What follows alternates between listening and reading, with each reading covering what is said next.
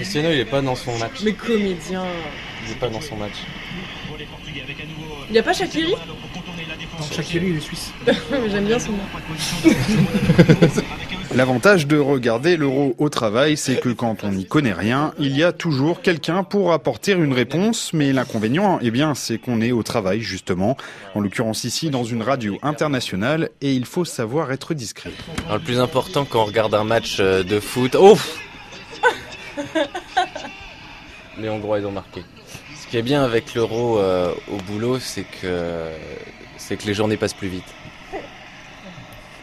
Après, il faut faire attention juste euh, quand un chef déboule derrière, hop, on baisse la fenêtre, on se remet sur Coed et puis on fait style qu'on travaille, quoi. C'est un peu c'est un peu l'objectif.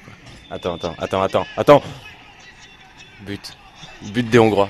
Mais au-delà de cette joie démonstrative après un but hongrois, regarder le foot au travail, notamment sur Internet, ça peut avoir des conséquences fâcheuses. Ça va entraîner euh, parfois une saturation de la bande passante. Alexandre Souillet dirige Olfeo, une société qui offre des solutions pour sécuriser Internet dans les entreprises. Et donc les personnes disons, plus vertueuses euh, qui veulent euh, mener leur, leur travail dans de bonnes conditions peuvent trouver des ralentissements dans leurs outils. Sur des matchs importants, vous avez une partie importante de la population d'entreprise qui va visionner en même temps. Ça va entraîner des augmentations de bande passante qui vont aller jusqu'à 30-40% sans problème. De quoi mettre un réseau d'entreprises à genoux, et même si malgré ça on arrive à se connecter, on n'est pas forcément au bout de nos problèmes. Il y a des attaques particulières qui sont menées à l'occasion de l'euro.